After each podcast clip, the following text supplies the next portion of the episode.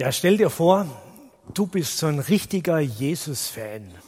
Jesus ist dein Idol. Er hat ein volles Vertrauen und jede Unterstützung. Seit Monaten ziehst du mit ihm und seinen anderen Anhängern durchs Land und du bist immer wieder neu erstaunt und fasziniert, was der alles fertig bekommt.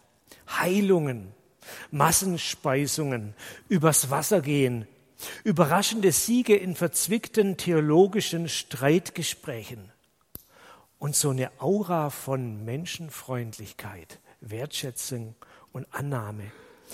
Du wirst dir immer sicherer, von diesem Mann ist noch ganz viel zu erwarten. Ihm ist es zuzutrauen, dass er die herrschenden Verhältnisse gründlich umkrempeln kann, die Römer aus dem Land werfen, die arrogante Kaste der Pharisäer in ihre Schranken weisen und ganz neu eine gute, gerechte jüdische Gesellschaft, Herrschaft aufbauen, in der Gott und Glaube ganz im Mittelpunkt steht. Es ist nur eine Frage der Zeit, bis es soweit sein wird. Aber dann bittet er dich und die anderen, ihr sollt mal zusammenkommen, weil er euch etwas mitzuteilen hat.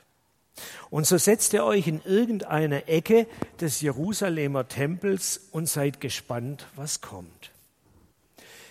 Jesus wirkt recht ernst. Und er beginnt mit den Worten, ich muss euch da mal was sagen. Und dann folgt eine lange, ernste, nein sogar vielleicht düstere und pessimistische Rede. Hier, und Jesus deutet auf die umstehenden Gebäude des Tempels mit ihren Verzierungen und ähm, reicher Ausschmückung.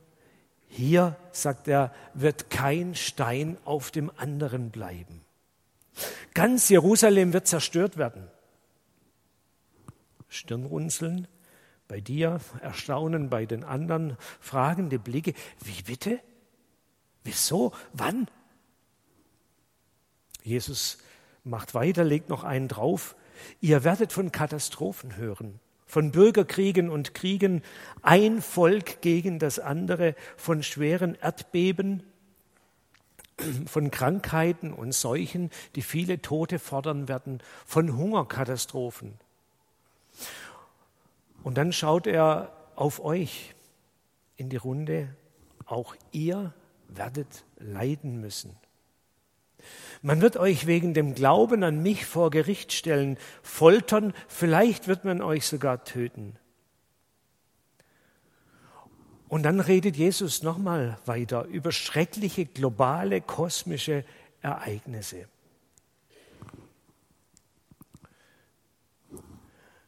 An Sonne, Mond und Sternen werden Zeichen zu sehen sein, und die Völker auf der Erde werden in Angst und Schrecken geraten und weder aus noch ein wissen vor den tobenden Wellen des Meeres.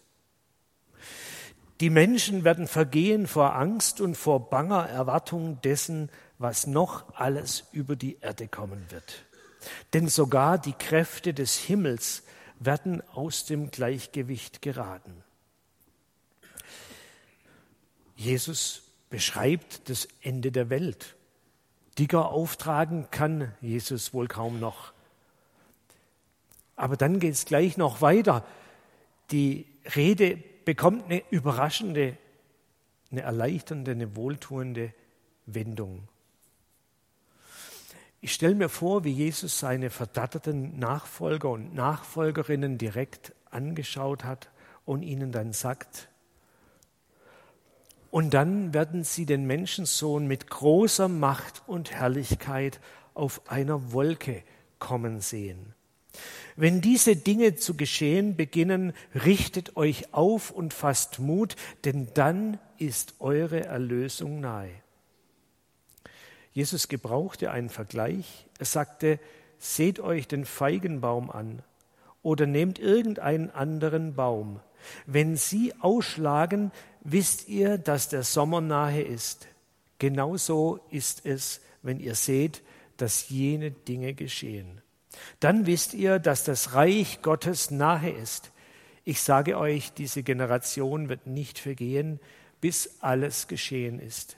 Himmel und Erde werden vergehen, aber meine Worte werden nicht vergehen. Stell dir vor, du hättest diese Rede live miterlebt. Wärst wie aus dem Nichts mit so einem Weltuntergangsszenario konfrontiert worden. Was würdest du denken? Was würdest du fühlen? Ich habe mir mal überlegt, wie es mir ginge, wenn ich dort gesessen wäre. Ich glaube, ich wäre ziemlich geschockt gewesen. Und ich hätte mich wahrscheinlich gefragt, habe ich aufs falsche Pferd gesetzt? Sitze ich im falschen Zug? Ich dachte doch, mit Jesus wird alles besser. Bei mir, aber auch in der ganzen Welt. Stattdessen dann Apokalypse Now, Blut und Tränen, unglaubliches Leid. Wie kann das sein?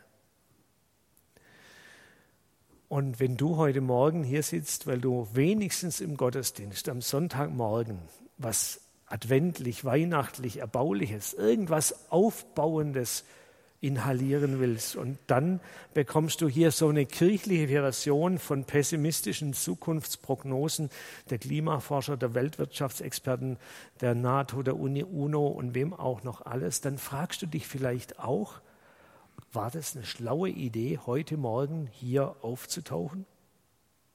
Was soll das? Was soll so ein Bibeltext? Braucht es das wirklich? Warum dieser Text jetzt mitten in der Adventszeit? Ich werde mich nicht entschuldigen, weil ich habe diesen Text nicht ausgesucht. Es ist der offizielle Predigtext für den zweiten Advent. Alle sechs Jahre wird er in den evangelischen Kirchen ausgelegt.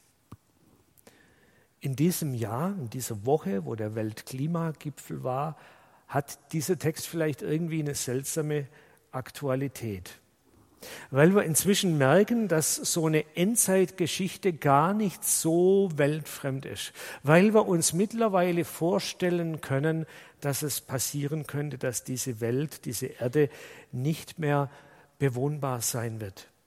Wir werden ständig konfrontiert mit Messergebnissen und Zukunftsprognosen, mit dem Appell an alle Verantwortlichen, aber auch an uns Otto Normalverbraucher, das Ruder grundlegend rumzuwerfen, um die drohende Katastrophe abzuwenden.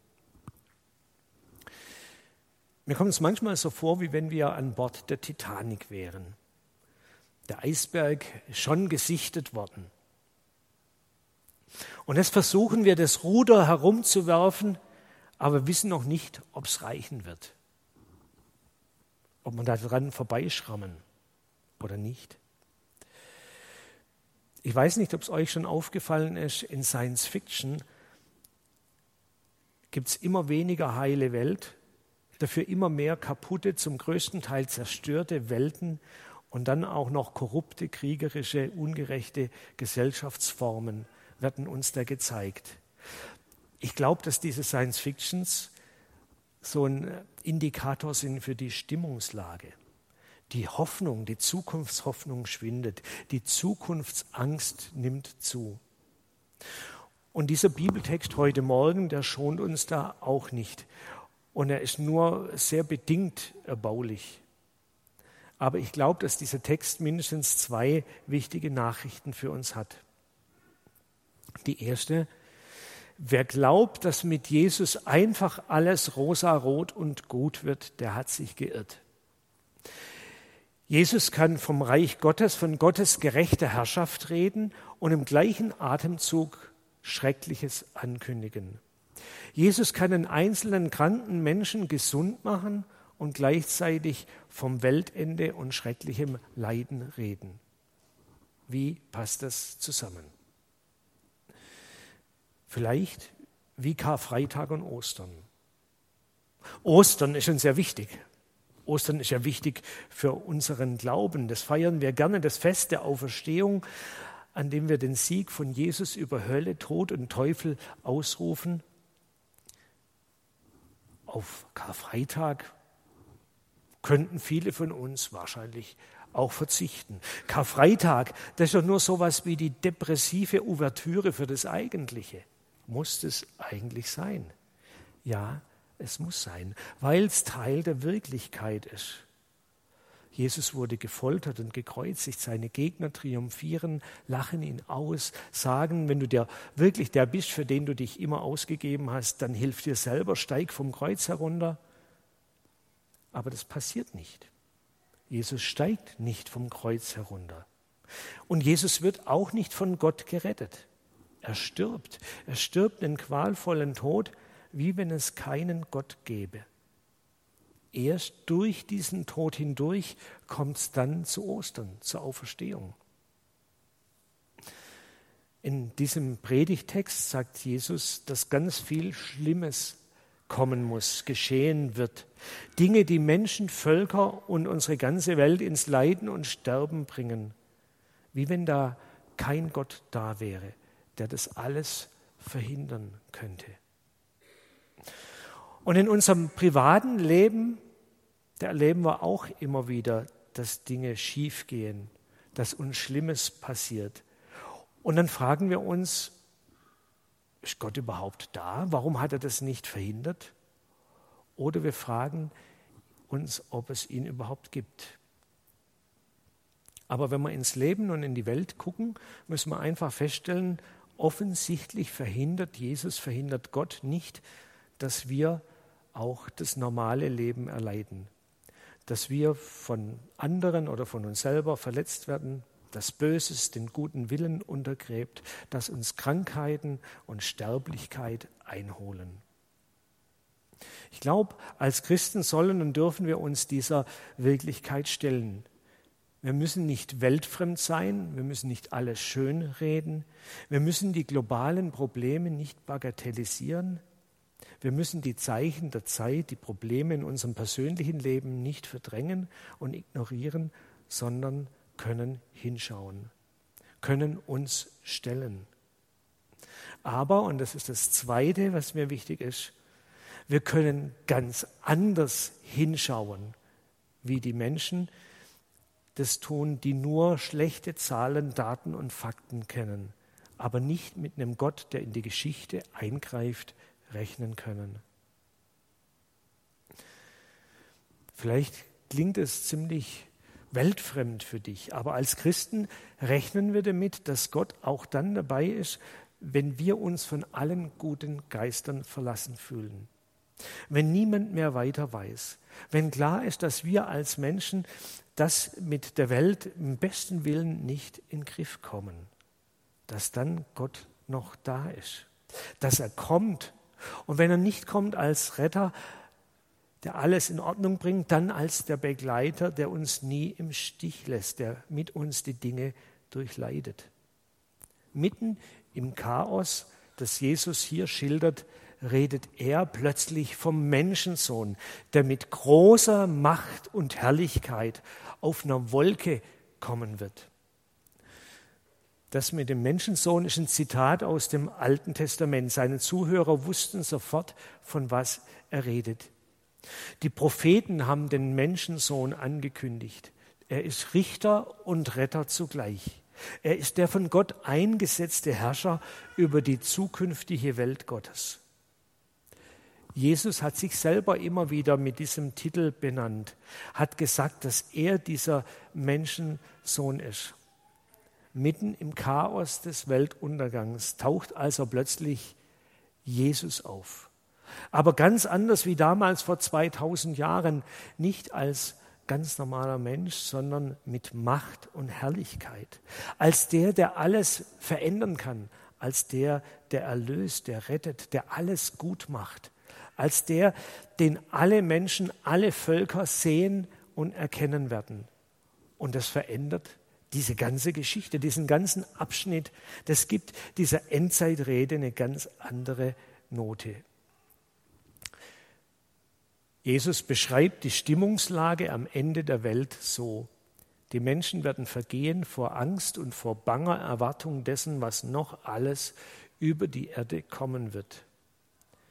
Und dann sagt er zu seinen Nachfolgern, richtet euch auf, Fasst Mut, denn eure Erlösung ist nahe.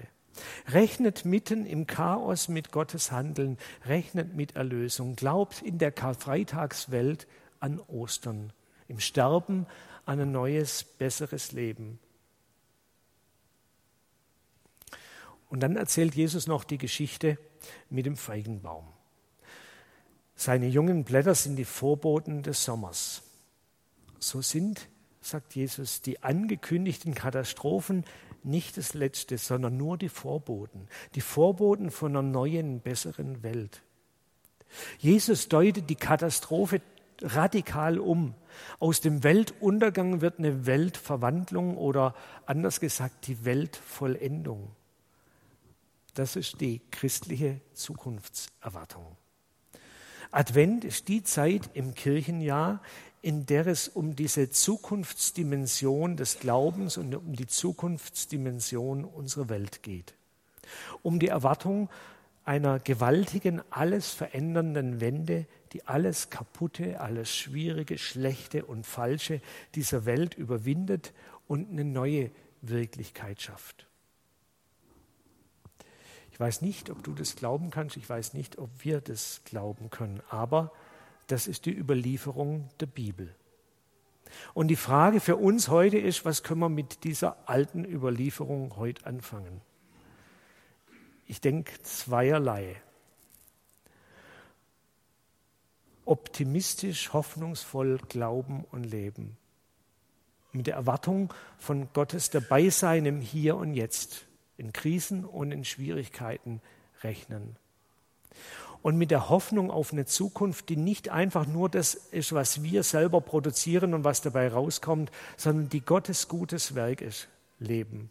Anstatt in Angst und Panik zu verfallen oder den Kopf in den Sand zu stecken, mit Hoffnung in die Zukunft sehen. Das Zweite, verantwortlich handeln, nicht wegschauen, nicht nur am privaten Lebensglück basteln, nicht die Hände in den Schoß legen und passiv darauf warten, dass der Herr Jesus schon alles richten wird, sondern jetzt schon in seinem Sinne, so wie er das täte, in dieser Welt verantwortlich leben, für seine Sache eintreten, von unserer Hoffnung erzählen, denen, die in Panik sind, zum Glauben einladen, einladen an den Menschensohn, der kommt und rettet, tatkräftig Nächstenliebe leben, gut sein für unsere Mitmenschen, uns für Gerechtigkeit, Versöhnung und Frieden einsetzen. Gottes gute Schöpfung so wenig wie möglich beschädigen. Wenn wir so leben, sind wir Vorboten des Kommenden, des, was Gott schaffen wird. Zum Schluss nochmal den Spitzenvers aus diesem Bibeltext. Richtet euch auf, fasst Mut, denn eure Erlösung ist nahe. Amen.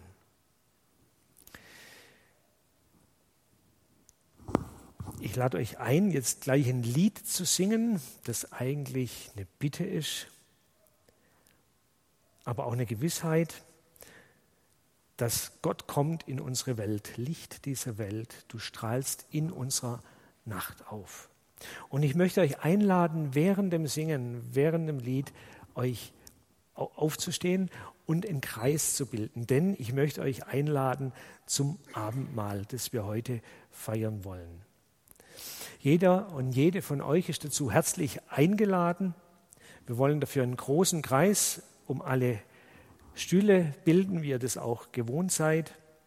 Wir feiern das Abendmahl in dieser Hälfte mit Wein und in dieser Hälfte der Kirche mit Traubensaft.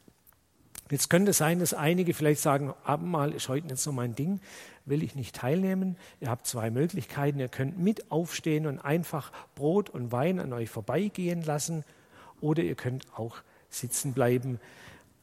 Werdet dann halt erleben, dass viele auf euch schauen. Herzliche Einladung, das selber zu entscheiden. Herzliche Einladung zum Abendmahl und jetzt auch zum Mitsingen.